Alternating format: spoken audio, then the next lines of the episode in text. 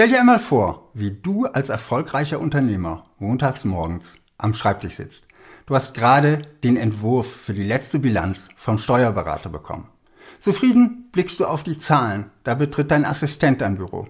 Die neueste Ausgabe der IHK-Nachrichten ist angekommen. Dein Unternehmen wurde als Musterbeispiel für solides Wachstum sehr positiv erwähnt. Er lässt dir die Zeitschrift da und verschwindet wieder aus deinem Büro. Entspannt lehnst du dich im Bürostuhl zurück, um den ganzen Artikel in Ruhe zu lesen. Dann klingelt dein Telefon. Hallo, Porsche Zentrum Pusemuckel hier. Meier mein Name. Ich habe gerade den spannenden Artikel über Ihr Unternehmen in den IAK-Nachrichten gelesen. Als ich Ihr Foto gesehen habe, dachte ich mir, dieser Mann muss Porsche fahren. Wie wäre es zum Kennenlernen mit einem kostenlosen Wochenende im neuen 911? Und ich bin sicher, wir werden uns auch beim Preis einig. Während du noch stutzt, poppt auf der LinkedIn-Website eine neue Nachricht auf. Du überfliegst Erfolg, autorisierter Rolex-Händler, Sonderpreis. Grundsätzlich interessant für Sie? Unvorstellbar, oder? Und doch versuchen so viele ihre exklusiven Dienstleistungen und Produkte genau so zu verkaufen. In letzter Zeit ganz besonders häufig über Kontaktanfragen und LinkedIn-Nachrichten.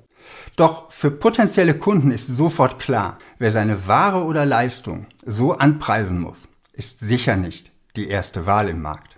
Natürlich gehört Klappern zum Handwerk und Werbung zum Geschäft. Doch wenn du wirklich Premium-Anbieter sein willst, darfst du dich so nicht an deine Kunden anbiedern. Vielmehr rate ich dir dazu, eine klar definierte Zielgruppe zu adressieren und für sie ein dringendes Problem zu lösen oder einen brennenden Wunsch zu erfüllen. Die beiden Marken aus dem Beispiel haben eine klare und fokussierte Positionierung. Sie besetzen die Schubladen im Kopf, Sportwagen und Luxusuhr sehr erfolgreich. Darum müssen sie keine Kaltakquise machen.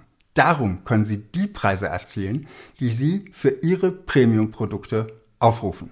Als KMU oder Solopreneur wirst du wahrscheinlich keine Schublade in der Dimension Sportwagen oder Luxusuhr für dich besetzen. Doch auch du kannst für deine Produkte und Dienstleistungen eine profitable Nische finden. Dann musst du dich nicht über Kaltakquise an potenzielle Kunden anbiedern.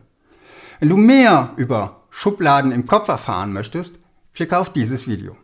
Bis bald und viel Erfolg in deinem Marketing.